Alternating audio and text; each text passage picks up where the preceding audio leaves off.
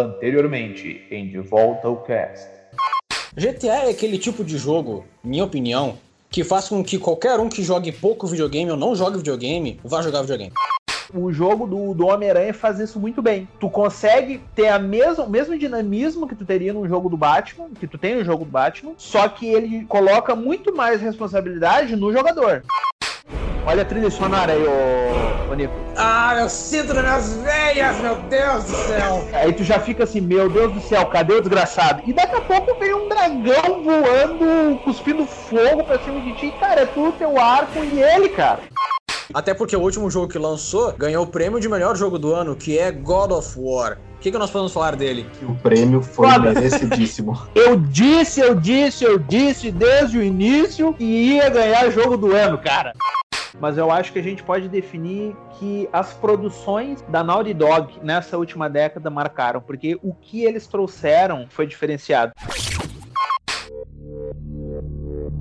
Bom dia, boa tarde, boa noite, queridos ouvintes. Estamos de volta mais uma vez para falar sobre os jogos que marcaram a década dos anos 10. Eu acho que seria coerente para a gente voltar à nossa discussão, falar de uma série, uma saga de jogos aí que evoluiu bastante, não só na última década, mas desde seu primeiro jogo, e que talvez tenha começado a deixar a desejar para alguns, talvez tenha tornado ainda melhor para outros. E essa saga é Far Cry, meus amigos. Sem sombra de dúvidas, não tinha como deixar Far Cry de fora, porque eu acho que Far Cry sim revolucionou muito a indústria dos jogos. Foi um- uma, uma franquia como um todo que marcou bastante o universo dos jogos de tiro, especialmente por trazer essa premissa de um FPS jogado em um mundo aberto, né? Aquilo que a gente já vinha comentando no episódio passado, daquela tendência de jogos de mundo aberto que acabou surgindo com o GTA, né? A gente vê que o Far Cry, a saga como um todo, tem feito isso muito bem. Mas fica a questão, especialmente na nossa discussão principal, meus senhores, que é qual o melhor Far Cry da franquia? Eu não tenho muita experiência com a série de jogos Far Cry, mas eu concordo contigo nessa questão que o jogo tem de ser um FPS mundo aberto. Eu, pelo menos, tive uma experiência pequena, assim, jogando o terceiro. Claro, é chover uma olhada aqui dizer que o vilão do jogo é icônico, eh, especialmente por causa daquela frase dele, sabe qual é a diferença entre loucura e insanidade? Que daí acho que foi meio que catapultou o nome e a série Far Cry no mercado mainstream de jogos. Mas assim, eu pelo menos tive uma experiência bem legal com Far Cry 3 e as possibilidades que tu, como jogador, tem em explorar aquele universo de fazer diferentes missões pra matar gente, pra andar de asa delta. Eu achei que é um universo muito grande e que antes mesmo no terceiro, que foi o que catapultou a série, eu já considerava o Far Cry como uma franquia meio revolucionária. Eu lembro de algumas jogatinas minhas jogando Far Cry 2, se eu não me engano, eu acho que é na, na África que, ó, que acontece o segundo Isso, jogo. isso. Tu sofre algum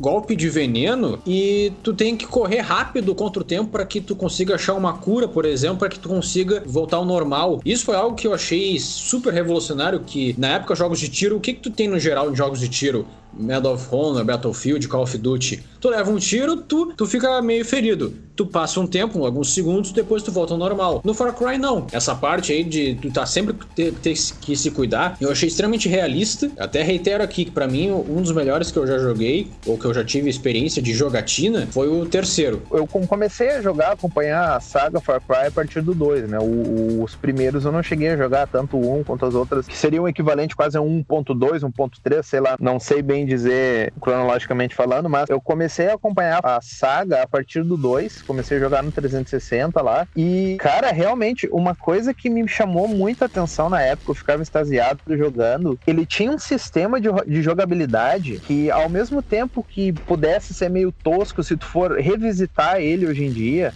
mas pra época era muito bacana, cara. A inteligência artificial era muito boa. Os inimigos, quando tu atirava nos inimigos, eles se feriam, eles caíam no chão, ficavam urrando de dor e coisas, mas ainda assim eles tentavam te matar, mas ficavam meio que agachados. Não era uma coisa robótica, sabe? Era uma forma bem, bem vívida até de uma, de, uma inteligência artificial para um jogo da época. E uma coisa que o Zangado já comentou no vídeo dele de análise da saga Far Cry, que o Far Cry 2 tem não só animações, mas comportamentos comportamento como um todo do fogo, que é um dos melhores da história dos videogames, cara. Eu não sei se tu te lembra, Nicolas. Era impressionante. Tu tava andando pela savana africana, assim, por, por algum lugar mais seco, tu atirava um coquetel molotov, aquele pequeno foco de incêndio se espalhava de um jeito, assim, ó, absurdo, que até hoje nenhum dos outros jogos da saga teve uma, um, um nível de, de realismo, digamos assim, nesse ponto do ambiente. Só que é aquilo, né? Ao mesmo tempo que era um jogo um tanto limitado, seja nos tipos das missões, até quanto à quantidade de coisas para fazer. E aí o 3 chega chegando com o pé na porta mesmo, cara, apresentando um vilão muito mais carismático, porque eu, eu vou ser sincero, o vilão do 2 eu nem me lembro qual era. Mas tu chega ali no Far Cry 3 com o Vaz, que foi um vilão simplesmente foda, que tem uma apresentação muito foda, que ele se faz presente da, da maneira dele boa parte do jogo. Isso, claro, que spoilers à frente aí, mas enfim, é um jogo aí que já tá há um bom tempo aí. Mas mesmo ele não sendo o grande vilão do jogo, ele fica na tua mente, meu. Ele é um cara que te realmente te bota medo. E uma coisa que já no Far Cry 4 eu não consegui sentir isso com o Pagamin. É bem visível também a evolução que se teve em termos de gráficos, a jogabilidade do Far Cry 4 é muito boa, talvez diria até que superior à do Far Cry 3. E já no Far Cry 5, eu vejo que ele sim traz muitas melhorias, traz muitas inovações. E tu tem um mapa que eu diria que é até um pouco maior, acho, não tenho certeza. Tu tem uma mudança completa com relação ao ambiente que o jogo está se passando. E até mesmo a motivação dos vilões que tu está enfrentando, né? Uma coisa completamente nova. É, eu concordo com o ponto que o Nicolas levantou antes, que o Far Cry 3, ele impulsionou a franquia. Quando lançou o 3, todo mundo falava desse jogo, era meme, era gameplay, era todo mundo postando tudo que podia para tudo quanto é lado por um bom tempo. Tanto a frase do vilão quanto a própria missão onde toca Skrillex e tu tem que queimar uma plantação inteira de maconha.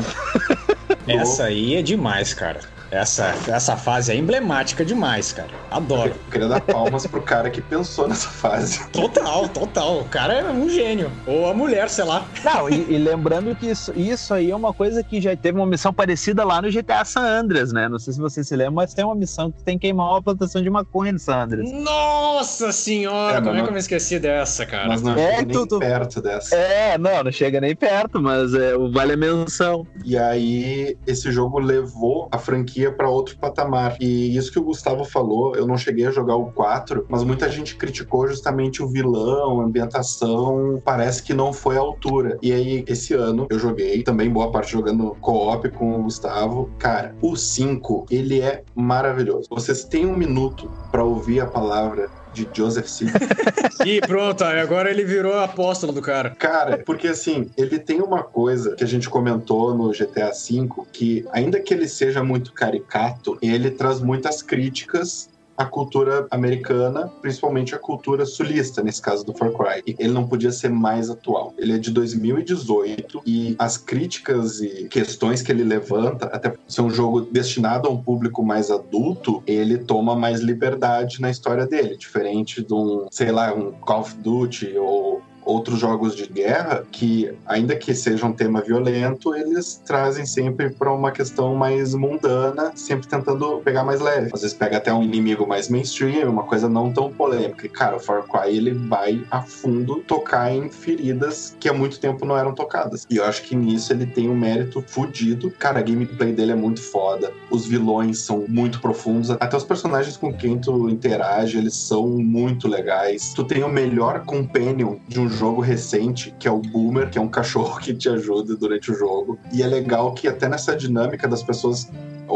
no caso cachorros, animais que tu seleciona para te ajudar, que tu vai conquistando ao longo da história, cada um tem uma função diferente, eles têm habilidades diferentes, eles servem para coisas diferentes. Então, uma coisa que a gente comentou no episódio anterior é que ele te permite muitas abordagens diferentes. Cara, se tu quiser pegar uma shotgun e sair atirando e ter um urso do teu lado, tu pode. Se tu quiser ser mais sniper, mais estratégico, tu pode Então, acho que essa variedade, não que os anteriores não tivessem, não que o 3 não tivesse, mas ele parece que ele pega a fase da maconha e o cara só expande as ideias. Eu concordo contigo com relação a essas melhorias que o Far Cry 5 trouxe em termos de, de gameplay e concordo com relação às críticas que ele faz, que são muito bem fundamentadas e é um jogo que é muito atual. Eu acho que ele deixa um pouco a desejar, talvez, na composição dele, cara. Que é uma coisa que talvez seja algum problema que a Ubisoft vem trazendo nos jogos mais recentes, que ela tem padronizado muito nisso, que é o formato das quests. Tu não tem mais. Muitas das quests, mesmo sendo secundárias, ou até algumas principais ali, tu chega no lugar onde tu vai receber a missão para te fazer, só que não dá uma cutscene, não dá uma coisa assim de desenvolvimento, é mais eu falando direto com o boneco, o boneco vai falar alguma coisa ali pra ti, o NPC, e aí tu vai lá, faz a missão. Eu senti falta um pouco de um aprofundamento maior da história, que é uma coisa imersão, que o né? Far Cry. Exatamente, que é uma coisa que o Far Cry 3 e o 4 faziam de uma forma muito boa. E uma coisa que eu vejo, o porquê deles fazerem isso, é que tu tinha protagonistas com um nome definido e protagonistas que interagiam no jogo. Pega no Far Cry 3, um bando de adolescente que foi para uma ilha paradisíaca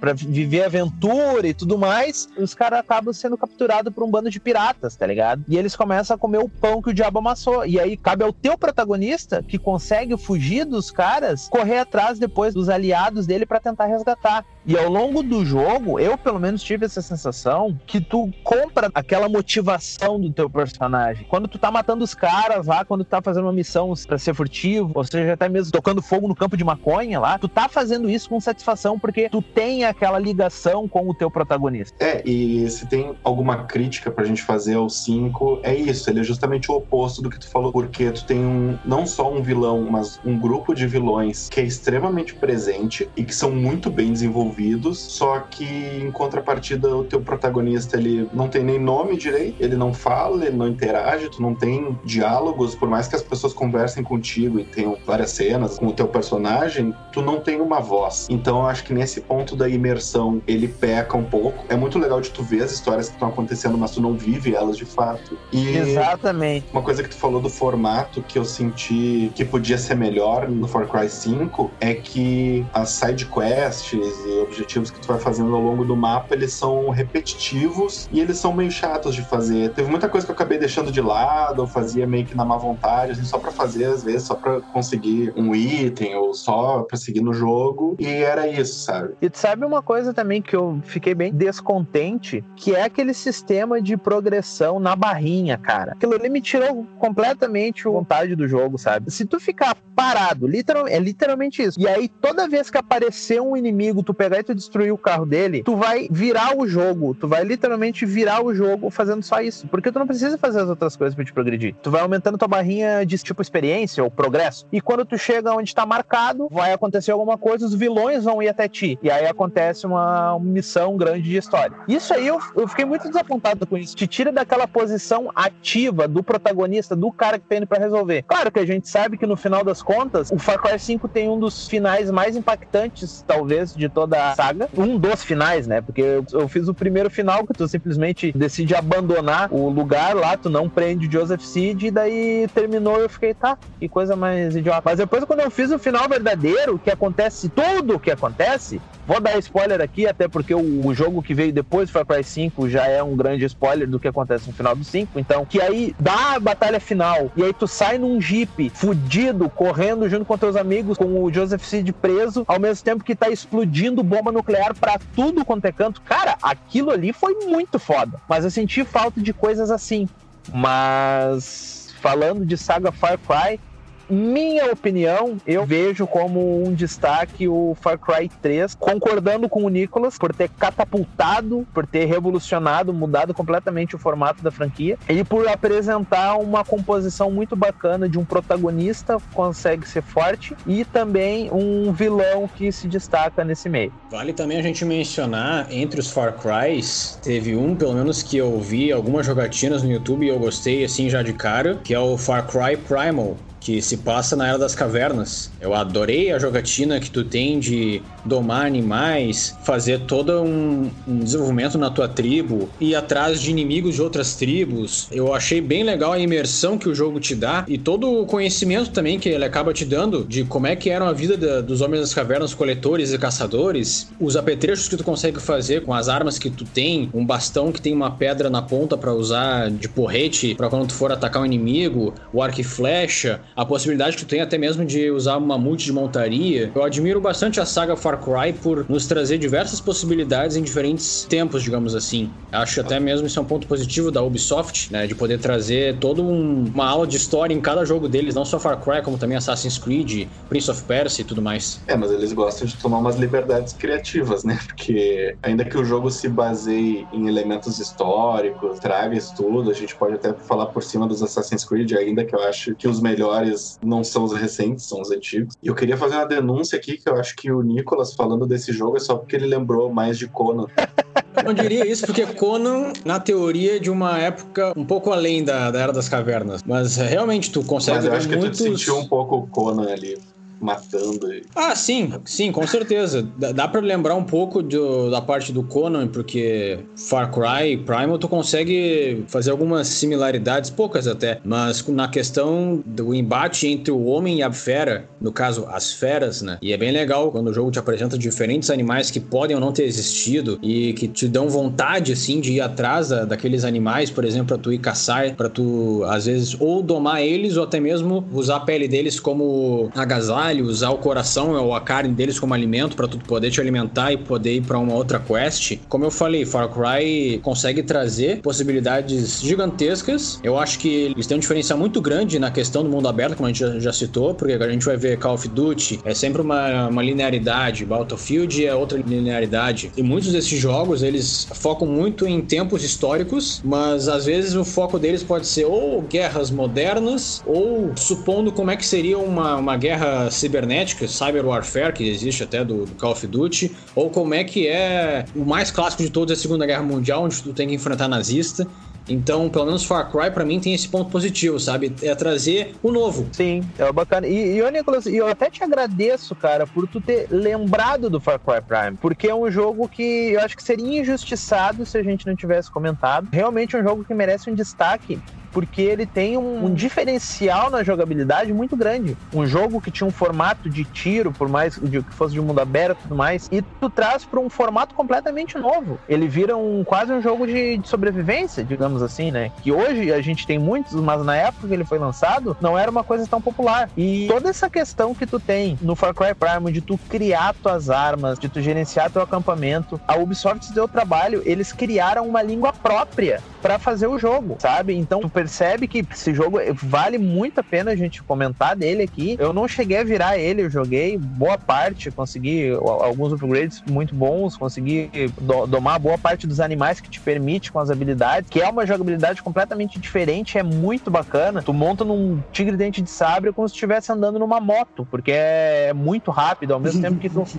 tu monta num, num mamute, cara, a força que aquele bicho tem para matar os caras é incrível. E é muito bacana isso, sabe? É, é, o diferencial que o jogo conseguiu dar, mantendo a mesma essência dele. Mas, enfim, senhores, se é que podemos dizer que há um jogo dessa franquia que destacou ou que ganhou o coração do povo durante os anos 10 do nosso século 21, qual vocês diriam que foi? Eu ia falar do 3. Pessoalmente, eu gostei mais do 5, acho que porque tá mais fresco na minha memória, mas depois que a gente comentou, acho que se tem que eleger um, é o 3 mesmo. Só pela maconha é o terceiro. Só pela queimação da maconha.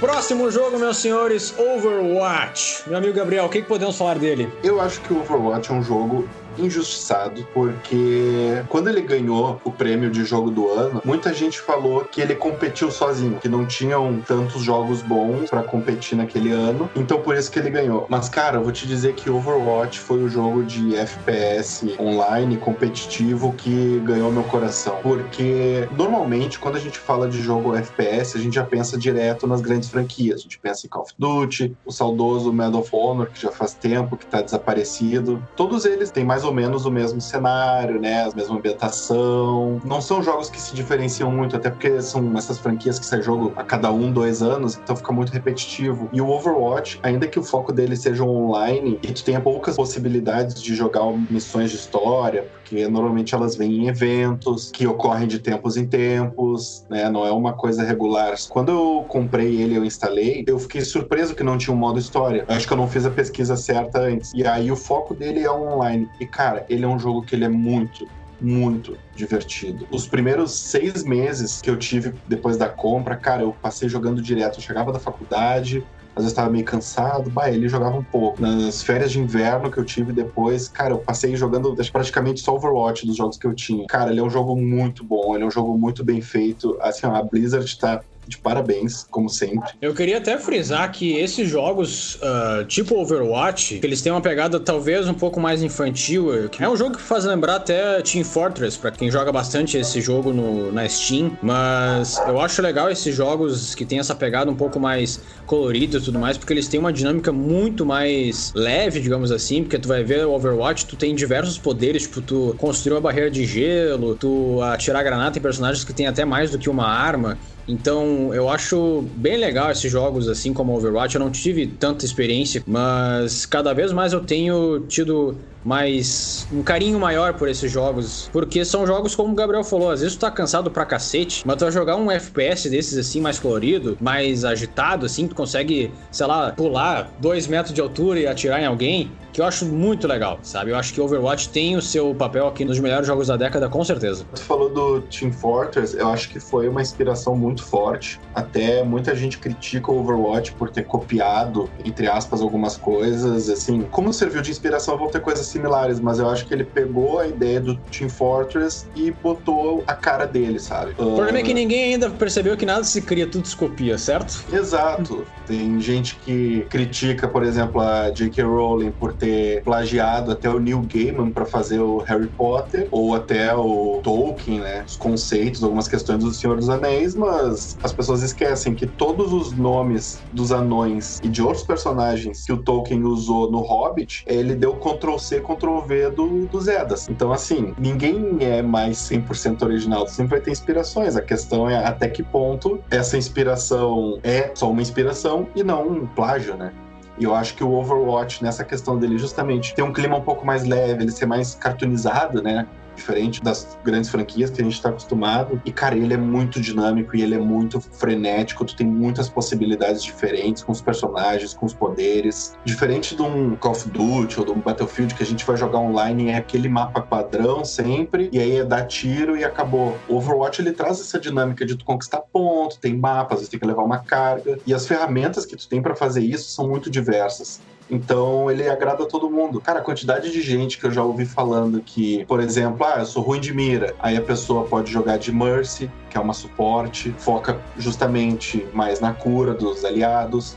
Tem gente que gosta de jogar de Torbjorn, que ele é baseado nos anões do Warcraft, só que tem toda a parada da tecnologia junto. Então ele constrói armas que vão atirar nos inimigos, tem uma série de coisas que vai ajudando a ser mais amigável até a novos jogadores. E justamente essa questão de ter suporte, tu ter um atirador, tu ter personagens tanque, todas essas classes diferentes fazem com que o jogo tenha mais dinamismo. Ele não é só tu pular no mapa, dar tiro e acabou, sabe? Eu acho que nesse ponto ele se destaca de vários jogos FPS competitivos. E de quebra, se tu quiser, quem quiser pesquisar, tem quadrinho, tem animação, tem uma porrada de conteúdo adicional que aprofunda horrores os personagens. É, uma coisa que eu ia comentar, uh, que eu achei muito bacana no Overwatch, eu não, não cheguei a jogar ainda, mas pelo que a gente conversa, especialmente sobre muita coisa que tu já me contou mesmo, né, Gabriel? Uma coisa muito bacana é que ele tem uma lore tão aprofundada, sendo um jogo que não tem um modo história, né? Cada personagem tem o seu, a sua história, tem um background completo por trás, tanto é que isso já rendeu diversas histórias contadas em mídias diferentes, né? Como os quadrinhos que tu comentou, animações no YouTube que são oficiais pela Blizzard também, né? Ou, curtas assim, né? E é uma coisa que eu achei muito bacana com relação ao Overwatch. O League of Legends tem uma coisa muito parecida com isso também, né? Cada personagem tem o seu background bem definido, tem toda uma história por trás. E é uma coisa que eu acho muito bacana no Overwatch, essa essa carga trazer esse background de cada um dos personagens para dentro do jogo. E especialmente com uma dublagem, pelo menos é, a dublagem brasileira sensacional, porque cada personagem tem uma voz única, tem chavões muito bem colocados e a, a localização, além da dublagem, a localização do jogo é muito boa, né? Tanto na dublagem brasileira quanto nas vozes originais, seria a versão americana, cara, os dubladores foram muito bem selecionados. A localização desse jogo é muito importante na hora da dublagem, porque cada um dos personagens é de um país diferente. Eu não lembro de cabeça de tu ter personagens que são de um mesmo país. Até deve ter, deve estar rateando aqui, porque já faz tempo que eu parei de jogar, mas ele é muito diverso, cara. E ele é diverso e inclusivo porque quando os personagens eles são inseridos, cara, eles têm um aprofundamento, eles têm um porquê de estar ali. Faz tudo muito sentido, ele trata isso com muita naturalidade. E é muito bonito, sabe? Tem muitas cutscenes que tu te emociona vendo no YouTube. Tem uma delas em especial que eu acho muito legal, que é contando do ponto de vista do Winston, que seria o líder da Overwatch, que ele é um gorila. Ele foi criado por um cientista e desde que ele era pequeno ele foi criado na Lua, ele participou de experimentos, ele estava sempre envolvido e aí ele trouxe isso com ele. Ele não é só. Ele é um tanque, né? Ele é um personagem tanque, mas ele não é só essa brutalidade, ele é intelectual pra caramba. E aí ele tá na base porque, assim, resumindo a história de quando o jogo começa, o background da Overwatch ele é meio os incríveis, assim, porque existiam os heróis, eles agiam, só que começou a dar uma série de problemas e o grupo foi considerado criminoso entre aspas, né, vigilante, eles tiveram que parar de atuar e caso eles atuassem, eles seriam perseguidos pela lei. E aí o Winston, ele tá sozinho na base já, cuidando das coisas dele, fazendo as pesquisas dele, sozinho, e aí ele começa a ver uma série de notícias que o mundo virou uma bagunça, que tem uma porrada de problema que o Overwatch poderia resolver, né, poderia interferir, mas eles não podem. E aí ele sofre um ataque por um dos inimigos nessa base, e aí, tá, tem todo um combate, tem tiroteio, tiro, porrada e bomba, e aí esse inimigo, o Reaper, que é um dos personagens, inclusive o nome do personagem é Gabriel, ele, ele tá com a arma apontada pro Winston e ele fala, ah, não sei o que, e chama ele de macaco. E ele fala: Não sou um macaco.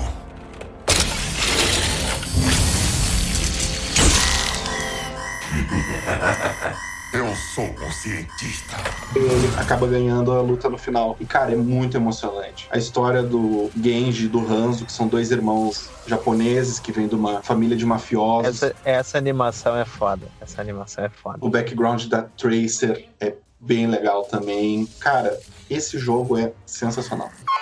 E puxando o gancho dos FPS mais cartunescos, acho que vale a pena a gente mencionar a saga Borderlands, mais especificamente o Borderlands 2, que, meu amigo, eu, eu me lembro que eu, eu custei para começar a jogar ele, mas depois que comecei a jogar com a minha namorada, que jogo demais! Pensa numa combinação dos dois jogos que a gente falou nesse episódio até agora. Tu pega mundo aberto, ao mesmo tempo que tu pega um jogo com uma física maluca, personagem personagens cartunescos, super poderosos, cada um com uma habilidade diferente, e tu junta tudo isso com uma crítica completamente escrachada, muito deboche, humor negro e uma história muito bem colocadinha. Cara, Borderlands é isso. E o melhor de tudo é que é um jogo que tu pode jogar a história inteira, tu pode jogar o jogo completo com um parceiro. É muito bacana. Ele é um, um loot and shooter pegado, é correr, atirar e pilhar mesmo. As missões que tu faz, elas não têm um aprofundamento tão grande assim quanto um, um FPS mais, mais sério, mas ao mesmo tempo tu tem coadjuvantes muito bem trabalhados, com um carisma muito bom. Quem jogou Borderlands e não se irritou e ao mesmo tempo não se encantou com o Claptrap, que é aquele robozinho de um olho só, chato pra burro, que fica contigo durante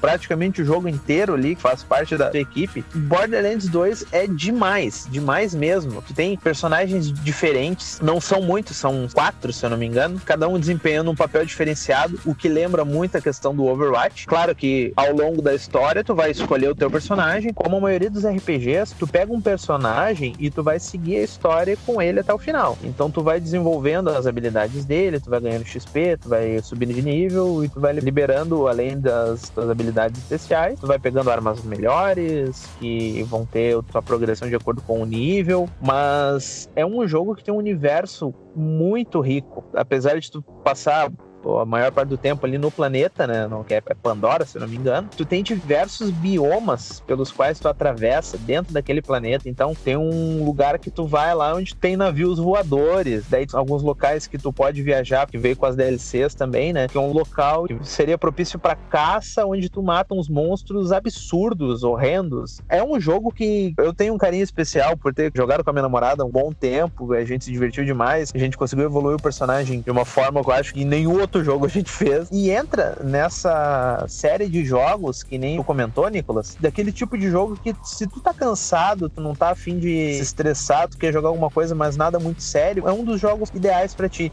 Ao mesmo tempo, tu não vai te estressar perdendo pros outros jogadores, visto que ele não é player versus player, né? Acho até que deve ter algum modo player versus player, mas o foco dele é tu jogar a história co-op e ao mesmo tempo tu vai te divertir demais, tu vai rir demais. E o Borderlands ele tem um quê meio Mad Max Max, né? Porque ele é meio pós-apocalíptico, ele é meio caótico e é tudo meio bagunçado, né? Então tem, acho que essa, cara, tem. acho que ele incorpora bem essa parada do loot and shoot, porque tá andando e atirando e daqui a pouco tu cata uma coisa ali. E acho que isso ajuda bastante. Isso que tu comentou, Gabriel, da semelhança com Mad Max, se dá mais ainda quando tu tá na região onde tu pode pegar os carros, porque no Borderlands tu ainda pode pegar veículos. Então tu entra para dentro de um Jeep que tu pode modificar de uma forma limitada, mas pode ali, muda skin dele e tal. E isso é muito bacana, porque aí tu sai num planeta com uma física completamente estranha, num jeep tu vai matar bicho gigante, ou então tu vai entrar numa luta frenética contra um outro cara que tá de jeep junto contigo. Então tem essa mistura de Mad Max que é muito bacana mesmo. A própria arte dele, como tu falou, cara, ele mistura esse mundo caótico e daqui a pouco tem monstros e viagem entre planetas e acho que isso enriquece bastante. Tu só não acha que talvez ele tenha um pouco pouco do problema do Far Cry 5, de a gameplay é tão divertida, tu vai passando pelas coisas, a história é legal e tal, mas em alguns momentos tu passa meio em branco pela história ou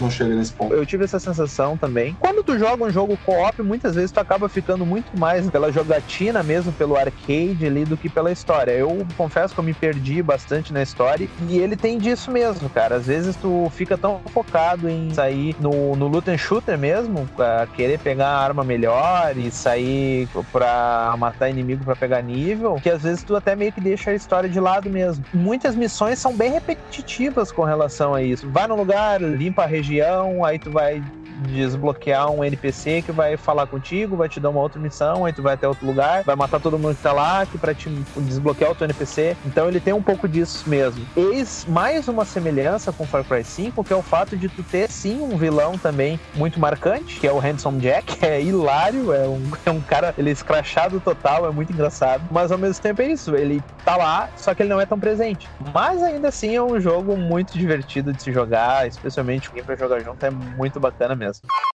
Falando em jogo cartoonizado, agora saímos do campo de FPS. Eu tenho que falar de The Walking Dead da série que a Telltale nos deu. Cara, eu nunca vi antes uma profundidade tão grande em personagens, sabe? No último programa a gente citou bastante quanto a Naughty Dog tem desenvolvido bastante as suas histórias, como ela é uma produtora não só de jogos, mas de um conteúdo. Ela é uma produtora de arte. Infelizmente, eu não vou citar somente Walking Dead, mas todas as obras que a Telltale tinha nas mãos dela, The Wolf Among Among Us, o Batman, Guardiões da Galáxia. Infelizmente era uma empresa que teve um fim trágico, tinha um potencial gigantesco, mas que acabou não pegando mais gosto do público. E eu queria falar sobre o The Walking Dead, sobre a história magnífica que a Telltale faz, que é de contar essa história que é baseada nos quadrinhos do Robert Kirkman. Pelo menos no momento que esse podcast foi gravado, eu infelizmente ainda não li, mas eu vou ler com certeza para me aprofundar no universo. Mas é incrível como o jogo tem essa capacidade de fazer com que tudo que tu faça, tu tem responsabilidade. É daqueles jogos que pelo menos é um dos meus favoritos, que é tu é múltipla escolha nas coisas que tu fala,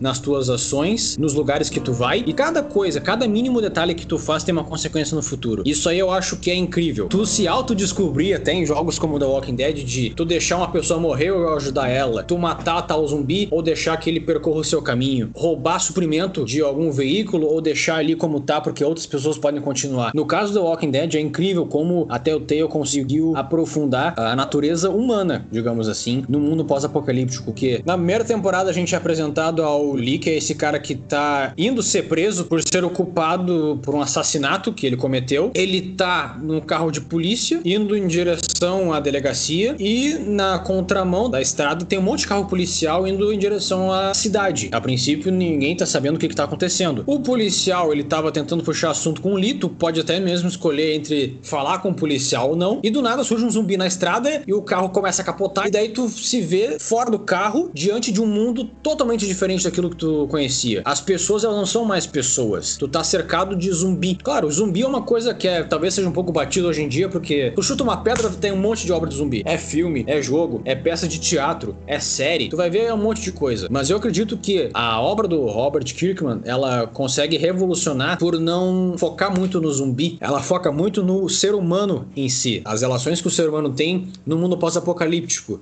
que diferente do Mad Max, que é mais focado em uma questão ambiental, onde tá cercado de deserto, tu tá focado numa zona urbana ou rural, onde tu ainda tem recursos, mas que o meio ambiente não é o foco, o foco é o ser humano mesmo, esse vírus que assola a humanidade e que tu precisa sobreviver. A gente é apresentado, como eu falei, ao Lee, que é esse cara que tava indo ser preso, ele se vê livre por obra do destino, ele acaba tendo que fugir de uma horda de zumbis que estava tentando pegar ele, e ele se depara do nada com uma garotinha, a Clementine, que depois da primeira temporada é é com ela que a gente vai jogar toda a série do Walking Dead da Telltale. E é muito interessante a gente notar essa relação de um cara que tá sendo preso, um cara que já cometeu crimes antes de toda a tragédia da humanidade, sendo uma espécie de pai para uma garotinha que perdeu os pais. Ela não sabe onde é que os pais estão, mas provavelmente já estão mortos. E tu consegue ter essa relação muito profunda entre uma garotinha e um adulto. Claro, a gente já viu isso, por exemplo, em jogos como The Last of Us. Mas é muito interessante a gente notar as similaridades e ver como que cada obra consegue aprofundar. Eu acho que é um jogo extremamente adulto nesse sentido. Não é só na questão do tema, mas é na questão de qual é o melhor caminho que a gente deve tomar numa situação de risco. Eu diria isso não só do The Walking Dead, mas eu diria em outros jogos incríveis que talvez vocês dois tenham jogado, que é o do Batman, que tem uma outra pegada, inclusive, de origem do Batman, dos vilões, da galeria de vilões que o Batman tem, toda a relação que ele tem com Harvey Dent, com a Mulher Gato, com o Charado, o Coringa, e que também, assim como o The Walking Dead, tu também tem que agir rápido, dependendo do momento do jogo, onde tu tá lutando com um vilão. Quando tá falando com alguém, seja com o Alfred ou com qualquer outra personagem, e até mesmo outras franquias de jogos que eram conhecidas só nos quadrinhos, eram uma obra mais de nicho, mas que ganhou o coração de quem é gamer, que seria o Fábulas, que no caso chegou com o título de The Wolf Among Us. A Telltale é mestre em colocar a gente num contexto que a gente acha que vai ser tranquilo, que a gente falou, quando tu começa o Walking Dead, tá decidindo se tu vai conversar, às vezes é uma fala aqui, uma fala ali, mas aos poucos ela vai escalando. E no caso do The Walking Dead, que a gente tá falando de apocalipse e de umas paradas mais pesadas, cara, tu tem que escolher às vezes entre matar duas pessoas e tu não tem opção de não matar alguém ou salvar e deixar morrer, enfim, depende caso a caso. Até questões tão extremas quanto que seria tu arrancar teu próprio braço, porque tá com risco de virar um zumbi. E acho que tanto The Walking Dead quanto The Last of Us acertaram nessa questão de apocalipse, principalmente de zumbi, porque ainda que tu tenha um ambiente extremamente infestado de zumbis e tu não pode dar um passo em falso que alguém vai morder tua perna, eles desenvolvem muito mais a relação entre as pessoas. Por isso que o The Last of Us se chama The Last of Us, porque são os últimos de nós, e ainda assim os últimos que sobreviveram estão querendo se matar. E no The Walking Dead também. Então, principalmente por esse teor que a franquia tem, por ter crescido por série, quadrinhos, né? Uma coisa foi alavancando a outra. Esse jogo está sendo considerado um dos melhores da década e não um jogo do Batman. Por mais que eu tenha adorado jogar o Batman da Telltale, ele tem uma história que é muito interessante ele traz uma virada que eu acho que vai ser até utilizada no filme do Pattinson, que é a questão da família Wayne talvez estar envolvida com o crime de Gotham. Então tem várias coisas muito interessantes, mas eu acho que a conclusão do jogo do Batman não foi tão marcante, não foi tão impactante quanto o final do The Walking Dead. E com certeza nesse tipo de jogo de narrativa, onde tu realmente tem que tomar decisões e ainda que tu tenha um número limitado, né, não são infinitas possibilidades, até porque é impossível programar infinitas possibilidades. Mas eu acho que nesse gênero gênero, ele se destaca muito bem dos outros concorrentes. E não a toda, o Walking Dead ganhou o prêmio de jogo do ano, depois que foi lançado. E eu tenho que também frisar que, apesar de não ter sido concluído a série do The Walking Dead nos jogos, o quão foda que é a Telltale ela te dá nas mãos não só a liberdade de escolha, mas também a personagem que ela te dá. É um spoiler isso do que eu vou dizer, mas final da primeira temporada, o Lee, infelizmente, ele falece. Os motivos, acho que eu não vou dizer quais são, mas que a Clementine, depois de uma temporada inteira, pelo menos tendo Lee como um pai, entre aspas, ela se vê sozinha no mundo novamente. Então, eu acho incrível essa abordagem que a Telltale nos dá de a gente tá num mundo infestado de zumbi, tu pode morrer a qualquer instante e tu vai ser uma garotinha indefesa, sem ninguém. Eu quero ver o que tu vai fazer com isso aí. E eu acho incrível como a abordagem que o jogo te dá, porque tem momentos às vezes que tu é uma garotinha, que tem, tu tem esse contraponto de um mundo adulto cheio de morte, de traições, de desconfiança e tu tem que jogar com uma garotinha, cara, uma coisa inocente. E às vezes até mesmo tu tem que se forçar a lidar com esse mundo e tendo que amadurecer de forma rápida. Existe até mesmo algumas cenas na segunda temporada onde tu enfrenta um cachorro, cara. Um cachorro que tá passando fome. Esse cachorro, tu pode escolher entre dar uma comida para ele, só que mesmo assim ele pode acabar te atacando, porque ele tá tão esfomeado que ele precisa comer. No confronto, ele acaba se machucando, ficando totalmente debilitado, e tu escolhe, inclusive, se tu quer matar o cachorro ou deixar ele para morrer. E tu é uma garotinha. E isso é quase que uma ironia, porque tu tem que acabar sendo uma espécie de sobrevivente nata num ambiente que não era ideal pra gente jogar. Eu adoro a Clementine, eu acho que ela é uma personagem fortíssimo, apesar de ser uma criança. Eu dou os parabéns a Telltale por dar essa abordagem única e eu espero realmente que no futuro alguma empresa de jogos continue o legado da Telltale, consiga terminar a série do The Walking Dead, consiga trazer a continuação do The Wolf Among Us, que inclusive já tá confirmada, mas eu espero que a gente consiga ter essa conclusão que é The Walking Dead da, da Telltale. É simplesmente um jogo fantástico, único, recomendo a todos que estão ouvindo.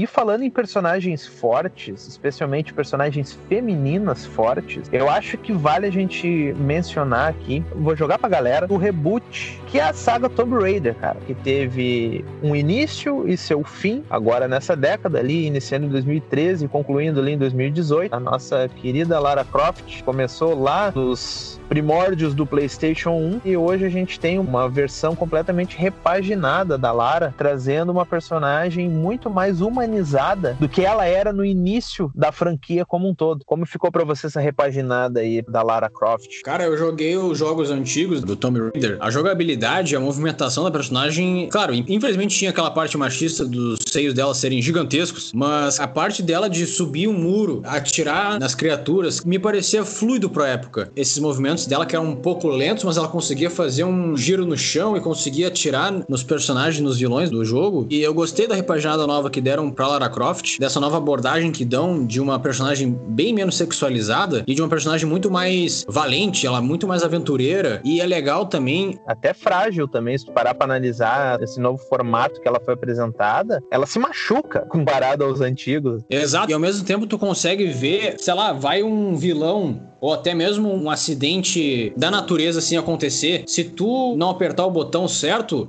tu consegue ver a tua morte assim na hora, sabe? Cortando cabeça, sendo esmagada. Além de ter essa abordagem assim, de que ela tá sempre em perigo, tu tem mais esse perigo também de ver a tua própria morte. Eu acho horrível, tipo Dead Space, por exemplo, sabe? É brutal, né? É total brutal. Mas eu gosto também do respeito que deram pra personagem, de ser essa personagem assim, que tá ali caçando tesouros, que tá ali querendo achar uma saída para todo o ambiente selvagem que ela se encontra. Eu achei incrível a maneira como o jogo aborda o stealth, de tu usar o arco e flecha de longe e acertar acertar uma pessoa que tá, sei lá, 10 metros de distância. E é muito bacana que eu. Uma coisa que eu curti demais nessa nova saga da Lara, além do formato de jogabilidade que ficou muito, muito mais fluido, não tem nem comparação, foi uma saga que teve uma repaginada muito boa. E é bacana de tu ver que além de tu ver uma nova formação, uma nova história de origem para uma personagem que já é muito querida do, do público, que já tem uma fanbase muito grande, tu tem um novo desenvolvimento dela que traz um aprofundamento da história dela como um todo. Então, tu vê ali no primeiro jogo que ela é uma simples exploradora, que ela tá indo lá para desvendar alguns mistérios sobre aquela ilha que ela descobriu. Ela tá num navio e de repente uma tempestade afunda o navio, eles naufragam e daí já começa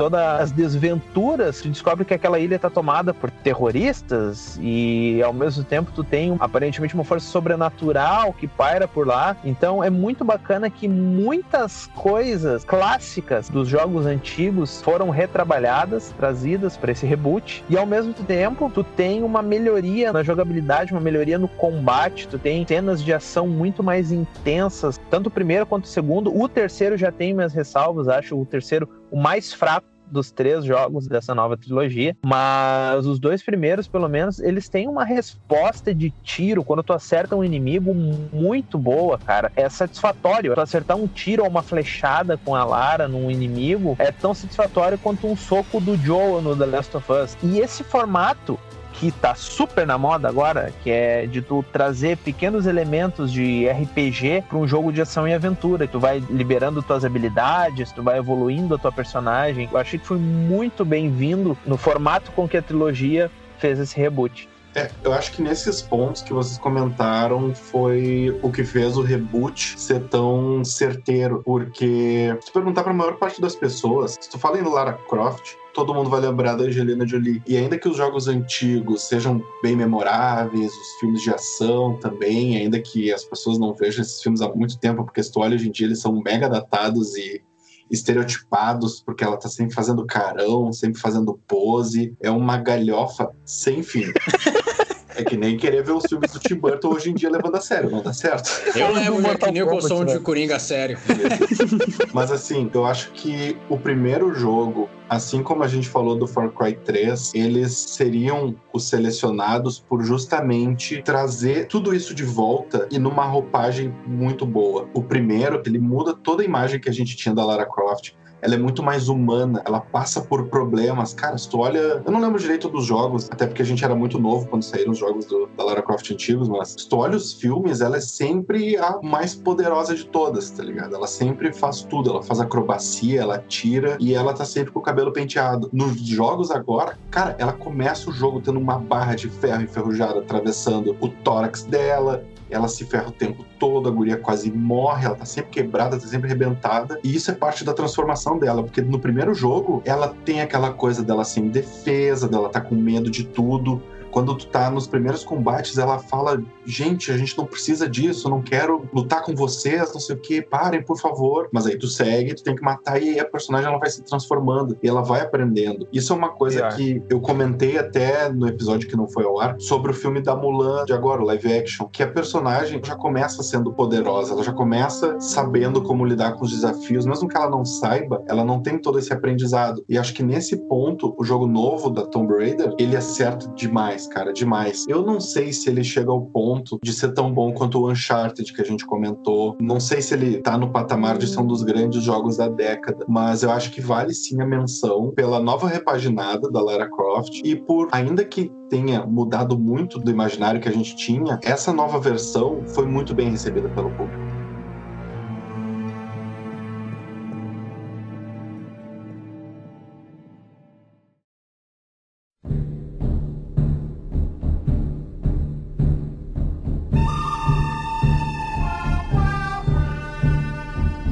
Pergunto a vocês se em algum momento de suas vidas vocês pararam para assistir aqueles clássicos do Velho Oeste, Charles Bronson, John Wayne, Clint Eastwood, o velho conhecido Bom, Mal e Feio, trilogia do dólar. Pois então, e alguma vez vocês imaginaram que viveriam uma aventura num universo completamente preparado para te fazer sentir como um pistoleiro no Velho Oeste? Eu só tenho três palavras para falar sobre isso. É Rockstar, porra! Tem como dar errado? Não tem como dar errado.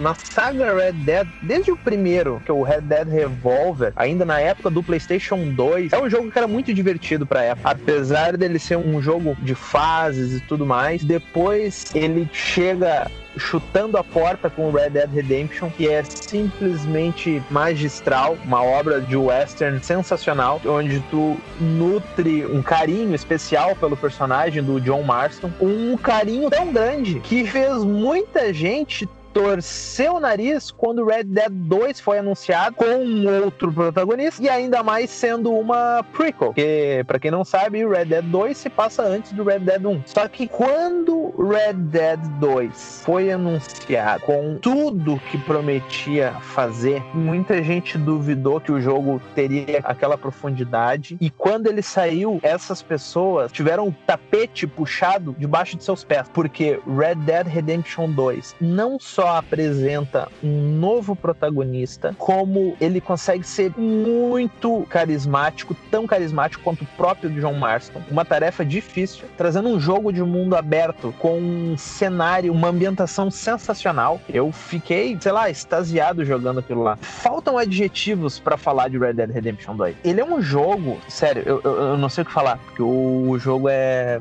é foda. É porque é maravilhoso esse jogo. É, meu, é. Tá, então Como já é vou pode? puxar o gancho porque assim, no último episódio a gente falou de GTA V, que é também foi um jogo maravilhoso, que todo mundo adorou, mas ele tinha seus problemas de questão de side quest, de coisa para fazer no mapa. Vocês acham que a Rockstar acertou isso no Red Dead? Cara, o Red Dead 2, ele tenta tanto ser um simulador que em alguns momentos ele chega a ser chato. E nesse ponto da side quest e de outras coisas o que fazer, ele sofre do mesmo mal que os GTA, porque enquanto em missões da história, tu tem aquelas clássicas de tu vai embarcar num cavalo e atravessar um lugar como desculpa para te ficar conversando com alguém. Isso é clássico da Rockstar, a gente sabe que todos os jogos dela têm esse formato. E o Red Dead 2, sim, ele sofre desse problema em alguns pontos, mas ainda assim ele tem um mundo muito mais rico em detalhe, de forma que os encontros aleatórios são muito mais recorrentes. Então, do nada, tu tá andando com teu cavalo e um cara te para para te pedir ajuda porque ele tá passando mal. E tu pode escolher ajudar ele ou não. Então, nesse ponto, ele acerta, porque tu tem situações que te chamam tua atenção e te colocam para jogar, te colocam numa situação diferenciada, mas justamente por ele ter um viés muito mais de simulação, é aquilo que a gente comentou no episódio passado, o balanço que é necessário ter nos videogames entre até que ponto vai a simulação e até que ponto entra a questão do arcade. O fato dele ser tão simulacionista, ele não te coloca em situações não plausíveis. Se tu vai ter que ir de um lado ao outro no mapa, ou tu vai ter que ir com o teu cavalo, ou então tu vai ter que ir até uma estação de trem para te pegar um trem e ir até lá. E ainda assim, ah, tu acha que vai ser um fast travel? Não, na verdade, tu vai embarcar no trem, tu vai assistir uma cutscene do, do trem andando. Então, nesse ponto, essa questão mais simulacionista, talvez seja um ponto negativo do jogo, porque isso te toma muito tempo. Se tu faz parte de um perfil de jogador que não tem muito tempo para se dedicar àquele jogo, cara, Red Dead 2 vai levar um bom tempo para te conseguir concluir ele porque é um jogo demorado muito mais nesse sentido de tu ir até os lugares e fazer essas coisas do que na própria jogabilidade, na história em si. Mas ainda assim é um jogo fenomenal. É um jogo que tem uma física muito bacana, tem uma ambientação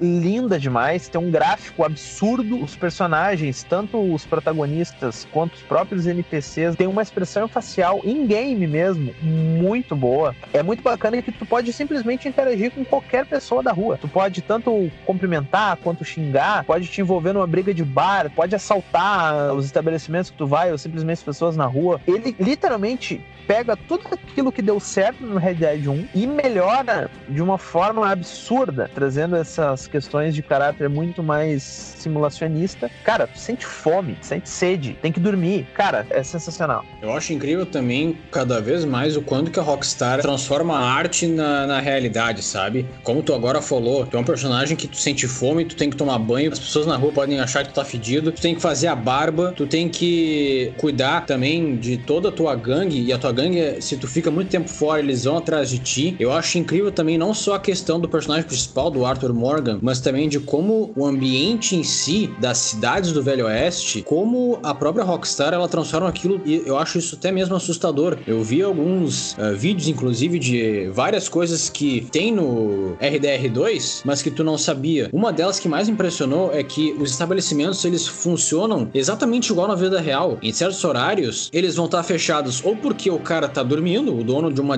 destilaria, por exemplo, de um salão, ou tu pode ver pela janela, o cara tá anotando numa prancheta tudo que ele tem de estoque naquele dia. E em determinado horário, ele consegue daí abrir a porta e daí o estabelecimento dele fica aberto para tudo. E é incrível também tudo isso que a Rockstar ela oferece, essa simulação da vida real, que eu fico de queixo caído, porque, na minha opinião, nenhuma outra empresa de jogos faz. É a mesma coisa também as referências que eles trazem do Velho Oeste, como é, por exemplo, a parte da, da cabana dos irmãos incestuosos que eles enganam os aventureiros, roubam tudo deles e jogam numa vala. Isso é baseado numa história real. Ou até mesmo as gangues que tu faz parte, que é baseado nas gangues da vida real. Tu também tem até mesmo personagens históricos tipo Nikola Tesla. A Rockstar, ela consegue transformar um jogo simples, digamos assim, que é um jogo de Velho Oeste, num troço absurdamente complexo e único também. Eu lembro da época do PlayStation 2. Talvez quem tá nos ouvindo já tenha jogado. Existia um jogo chamado Gun. Simplesmente assim, Gun. Que foda, também era um jogo de Velho demais. Oeste, mundo aberto, que tu consegue tirar monte de referência do Velho Oeste, sabe? A trilha sonora, o personagem principal, o pai dele, que na verdade não é pai. Eu até posso falar spoiler porque, né, faz é 2005 esse jogo, então, né? E toda a mecânica que tu tem também de caçar animais selvagens, de jogar poker, cavalgar, ir atrás de bandidos. Cara, era um jogo fenomenal e jogando Red Dead Redemption 2, eu me lembrei na hora desse jogo de PS2 que eu já achei revolucionário e a Rockstar simplesmente pegou esse jogo, como se fosse esse jogo da Activision, e melhorou ele ainda mais. Então, eu acho que é isso mesmo, sabe? É, como eu falei no início,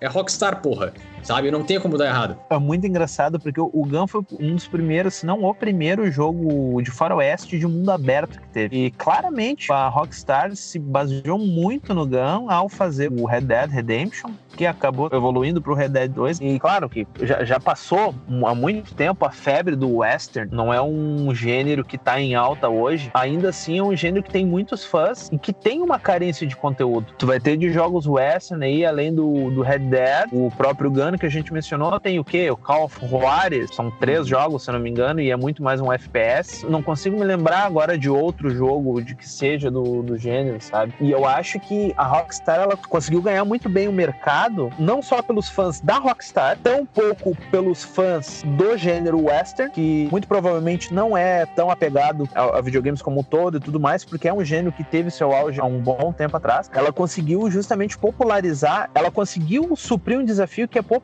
um jogo de um subgênero que não é tão popular e fez isso de uma maneira magnífica. Seria um modelo, seria o um mínimo de se esperar de um jogo para nossa geração atual, PS5 e Xbox Series X. Era um jogo que quando foi anunciado na época e quando eu peguei, quando eu comprei, quando eu botei pela primeira vez no meu PS4, eu não acreditei que ia rodar. Muito diferente do Cyberpunk 2077 que a gente vê hoje em dia, que a gente não precisa nem comentar o tanto de coisa que aconteceu, o quanto que prometeu um jogo que foi vendido, que foi lançado visivelmente inacabado, e tu vê que a Rockstar conseguiu isso, pegar um jogo que tinha todo o potencial para ser um jogo da próxima geração, no caso, na época, né? Mas que eles conseguiram fazer funcionar. Com certeza, é um jogo que marcou a década de 10 de uma forma magistral. Tanto é que muitos questionavam quem que levaria jogo do ano 2019, se era Red Dead 2 ou God of War, né? E pelo que vocês falaram, ele superou então o GTA V, porque uma das coisas que a gente mais sentiu falta no GTA V foi um mundo aberto mais vivo. Como a gente falou, não tem tanta coisa para fazer, a gente não tem tantas interações. Essa questão dos negócios locais locais estarem fechados, abertos, de ter coisa acontecendo de verdade, né? E até teve um caso específico. É tanta coisa que esse jogo traz que até foi um amigo meu que tava jogando que contou, se tu aponta uma arma para um mendigo que tá na rua, existe a possibilidade daquele cara estar fingindo ser cego e às vezes ele vai reagir e aí tu vai ver que o cara não é cego de verdade. Então até isso os caras pensam. Então tu consegue encontrar todas essas possibilidades dentro de um jogo. E acho que nesse ponto dá para confirmar que Red Dead 2 é melhor que GTA V? Com certeza, eu confirmo de olho fechado. E digo mais ainda, Red Dead 2, além de trazer tudo isso, não deixe de trazer as críticas que o próprio GTA fazia à sociedade da época. Sim, até porque tu pode encontrar membros da clã no meio do jogo. Exatamente, tu pode encontrar membros da clã, tu pode chegar matando geral e tu ganha honra por tu fazer isso, por tu eliminar aqueles filhos da puta, ao mesmo tempo como tu pode estar andando pelas ruas de Saint-Denis e tu encontrar um lunático racista que tá pregando racismo abertamente, tu pode pegar e peitar o cara. Então são coisas assim que são minúcias colocadas no jogo, que são assim, ó, pequenos detalhezinhos, mas que enriquecem aquele universo e fazem o jogo ser muito mais vivo do que qualquer outro jogo que tu vai jogar de mundo aberto, em especial até mesmo mais vivo do que o próprio GTA V, sim. É, a questão do gênero do western, que, como tu mesmo falou, não é um gênero muito requisitado. Eu acredito que é um gênero que, a grosso modo, ele, entre aspas, ele tá aí. Tu pode explorar ele, pode não explorar ele,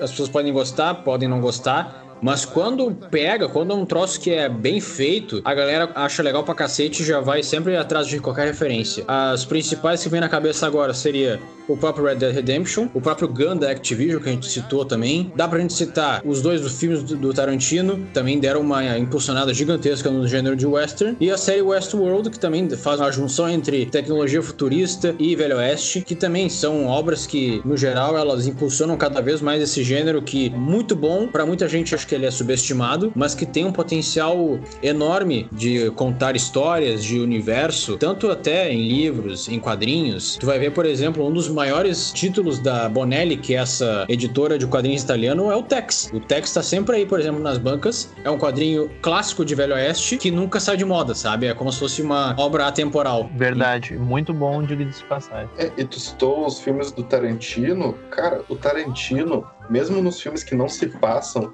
que seria essa época do Velho Oeste, ele coloca elementos de western, que o Bill tem elementos, o Era Uma Vez em Hollywood também, então acho que mesmo fugindo da questão de se passar numa época passada, o Tarantino tá conseguindo manter esse espírito do western vivo.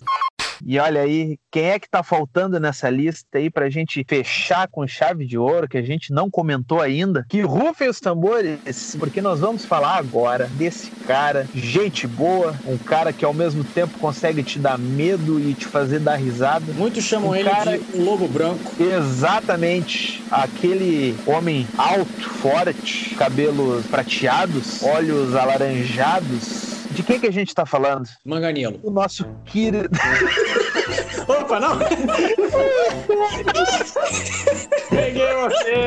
Né? pô, nós estamos falando com o Geraldão, porra! Ah, claro, Geraldão, porra! Claro que a gente não podia deixar de falar do nosso querido Geralt of Rivia. Ganhou série aí pela Netflix, tem sua trilogia de jogos aí. A gente vai falar mais especificamente do The Witcher 3 Wild Hunt, que, na minha opinião, é o melhor jogo da franquia, que popularizou de uma forma absurda o personagem e o universo como um todo, apesar de ser um universo, ser um personagem que já tem muito tempo de história. E é um jogo que, assim, se vocês analisarem, observando lá do primeiro jogo, é um jogo que evoluiu demais. Em termos de gráfico, evoluiu de jogabilidade e, e história. Ele é um jogo que tá nessa lista, principalmente por ele ter conseguido trazer muito mais jogadores para esse universo do que os seus antecessores. Porque, por um lado, ele é um pouco mais acessível, o segundo é extremamente difícil de conseguir pegar o jeito de jogar. Muitos dizem até que depois que tu pega, ele é um jogo até melhor que o terceiro, mas a meu ver, o terceiro merece esse destaque porque tu tem uma forma de jogabilidade que é muito fluida, tu tem um sistema de criação, um sistema de alquimia, de criação de poções e tudo mais para te preparar para enfrentar teus perigos, que ao mesmo tempo tem a sua complexidade de tu ter que ir atrás dos ingredientes, tu tem que pegar receita para te saber o que, que tu vai precisar para criar aquele elixir que tu precisa para matar aquela criatura, mas ao mesmo tempo ele tem a questão do arcade, que é o que a gente vinha comentando antes, de não tornar isso uma coisa maçante. Não é porque tu vai ter que fazer uma poção que é eficaz contra mortos-vivos, que toda vez que tu precisa fazer essa poção, tu vai ter que ir lá e catar exatamente os mesmos ingredientes para fazer a poção e consumir.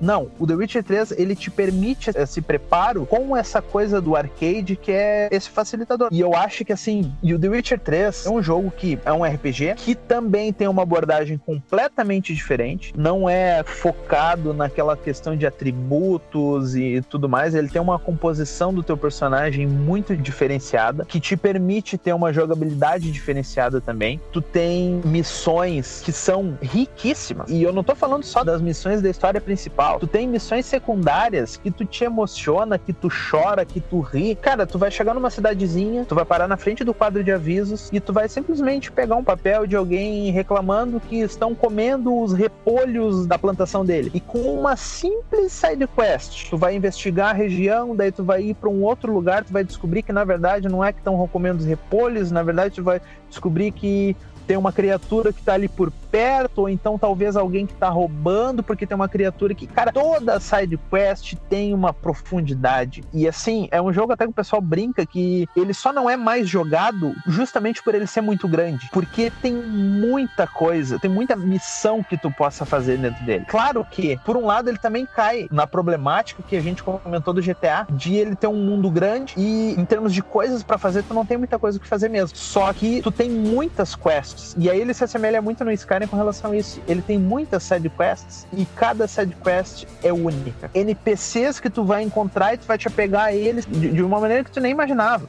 E tem Gwent. E tem o Gwent, cara. Pergunta a vocês qual o jogo que vocês vão jogar para jogar o jogo que tem dentro dele. Não tem. É uma forma gostosa de tu pegar os coletáveis, porque o teu deck, na verdade, são coletáveis que tu vai ter que pegar ao longo do jogo. Não é uma coisa inútil, porque toda vez que tu tiver que jogar Gwent, tu vai estar tá te utilizando daquilo ali. Tem missões da história mesmo que te permitem avançar através de uma partida de Gwent. Então são coisas assim que foram muito bem pensadas, sabe? Se por um lado hoje a gente vê a realidade da CDK Project se fudendo aí em função do, do Cyberpunk 2077, a gente olhando para trás, vendo o que foi o The Witcher 3, a gente entende porque o hype pelo Cyberpunk estava tão grande. É claro que o The Witcher não é um jogo perfeito. Quando ele saiu, ele tava cheio de bugs também. Eu não cheguei a jogar ele logo que saiu, até porque a minha aquisição do PS4 é bem recente. Mas é um jogo que até hoje ele tem seus bugs. O próprio Roach, que é o cavalo lá do Geralt, é um bug ambulante, mas ainda assim, cara, é um jogo que as qualidades dele superam as deficiências. Seria The Witcher 3 um Skyrim melhorado? Bah, me pegou. Eu acho que a abordagem dos jogos é diferente, até porque, apesar de ser um RPG, o Witcher 3 ele foca demais no personagem principal, que é o Geralt de Rivia, que ele tem, no caso, é como se fosse uma raça única, que é o do bruxo. Claro, assim como Skyrim, que tu, tu consegue escolher aquilo que tu fala, dependendo do momento, eu acho que é muito diferente a abordagem que cada um dá, até porque Skyrim bebe de muitas referências ao mesmo tempo em cada canto. Eu acho que o Witcher ele é muito mais focado em uma coisa só. Eu até queria fazer fazer um complemento com o que o Gustavo fala. Eu sou um cara muito fã de fantasia. Acho que pode-se dizer que é o gênero que eu mais amo em literatura, jogo, quadrinho, o que seja. E quando é um gênero que tu ama, ele é replicado de uma forma bem feita, tu acaba pegando um gosto por aquela obra, sabe? Tu acaba ficando meio que apaixonado por aquilo. Para mim é assim com Senhor dos Anéis, por exemplo, com jogos do Shadow of Mordor, que eu acho que eles são ótimos. É assim com Skyrim. Eu sou um fã declarado das Crônicas de e Fogo, inclusive a gente tem um episódio que a gente falou das nossas expectativas com a série do House of the Dragon. E também eu acho que é assim com The Witcher. Ele bebe muito da mitologia eslava. Ele foi feito de uma forma tão bem feita, assim. Eu não sei se isso até ficou meio redundante, né? Mas a forma como o jogo apresenta uma atmosfera mais colorida, mas ao mesmo tempo é adulta. Tu tem o carisma do Geralt de ser um cara meio bonachão, meio direto, totalmente sarcástico, mas é. que tu acaba se identificando total com a vida dele, porque ele é visto como um cara ruim por ser um bruxo luxo, mas que ele é ao mesmo tempo necessário. Como tu mesmo citou agora, inclusive, a gente conseguiu ver muito bem para quem viu a série da Netflix do Henry Cavill, que ele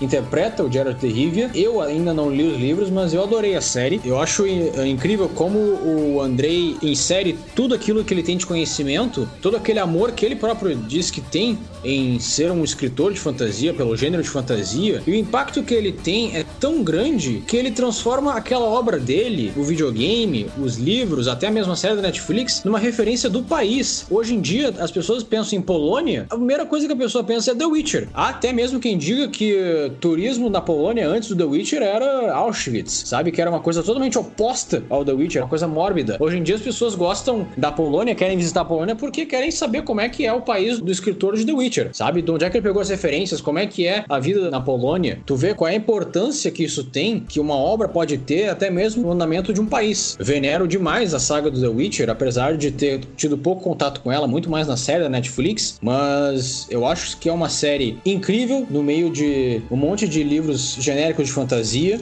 É uma obra no geral que cativa muitos fãs e que eu acredito que tem muito mais a ser explorado. Possivelmente filmes, outros jogos, talvez até mais livros, porque o próprio Sapkowski já falou que, apesar de ter um arco completo nos livros, ele pretende até mesmo fazer um livro ou mais do Geralt, porque ele realmente criou um universo e um personagem que é carismático ao ponto de a gente querer mais dele. Eu quero mais do, do Geralt. O mais bacana com relação a isso, Nicolas, é que os jogos se passam depois das obras do Andrei. Eles não estão fazendo uma releitura dos livros. Não, eles se passam depois. Então é muito bacana isso que é uma expansão do universo que ocorreu em uma mídia completamente diferente ao qual ela foi concebida inicialmente. Uma coisa que a gente vê acontecendo muito com Star Wars Próprias editoras de quadrinhos aí que a gente vê que vai para o âmbito das animações e do cinema também, mas é muito bacana tu ver como o personagem cresceu tanto, também voltando pro teu ponto, Gabriel, tu questiona se The Witcher 3 seria um Skyrim melhorado, eu concordo completamente com o Nicolas ao fato de que são jogos muito diferentes em sua essência para serem comparados e colocados no mesmo pacote, ainda que sejam uh, jogos de interpretação de papéis, sejam RPGs, né? Uma coisa que ele faz de uma forma infinitamente superior ao Skyrim é a questão das escolhas. E isso casa muito com o que a gente vinha falando ali dos jogos da Telltale, porque no The Witcher 3 e nos anteriores também, tanto é que tu pode aproveitar o teu salvamento de um jogo pro outro. Sempre que tu tem uma opção de escolha da tua fala, cada coisa que tu vai fazer, cada decisão que tu vai tomar, impacta muito no andamento da tua história. E isso não é só na história principal, isso são nas side quests que tu tá fazendo. Então, por exemplo, tem uma missão secundária com uma personagem coadjuvante lá, que é a Kira Madison, uma feiticeira, só que chega um momento que tu tem diversas escolhas para fazer, tu vai mudar completamente a história principal lá na frente, sendo essa uma missão secundária. Então, é uma questão que o The Witcher 3 sabe fazer muito bem. Eu não sou capaz de opinar a respeito do 2 ou do 1, porque eu não joguei. O 1 eu nem cheguei a jogar, o 2 eu não joguei ao ponto de conseguir saber mais do que isso, mas o 3 se destaca com relação a isso, justamente por essa capacidade que ele tem de todas as qualidades que a gente já falou aqui, que a gente já mencionou. Vale muito a pena destacar ainda mais essa questão da interação, da parte RPG mesmo, de interpretação de papéis. Tipo assim, tu tem um personagem pronto que é o Geralt. Como o Nicolas comentou, ele é um cara bonachão, ele é um cara sarcástico, a gente sabe disso, mas ao mesmo tempo, tu vai apresentar, tu como jogador, vai criar também um pouco da personalidade do Geralt. Isso é uma coisa que eles fazem muito bem, sem descaracterizar o personagem sem deixar forçado. Uma salva de palmas para CD Projekt, que tá passando por esse momento difícil agora. A gente entende, então a gente não tem como tirar o mérito deles, que eles fizeram com The Witcher 3 é algo majestoso que com certeza merece um local especial na prateleira dos anos 10 do século 21. É isso aí, terminamos? É, no final a minha pergunta ali do Skyrim era só um bait, mas ninguém mordeu a isca.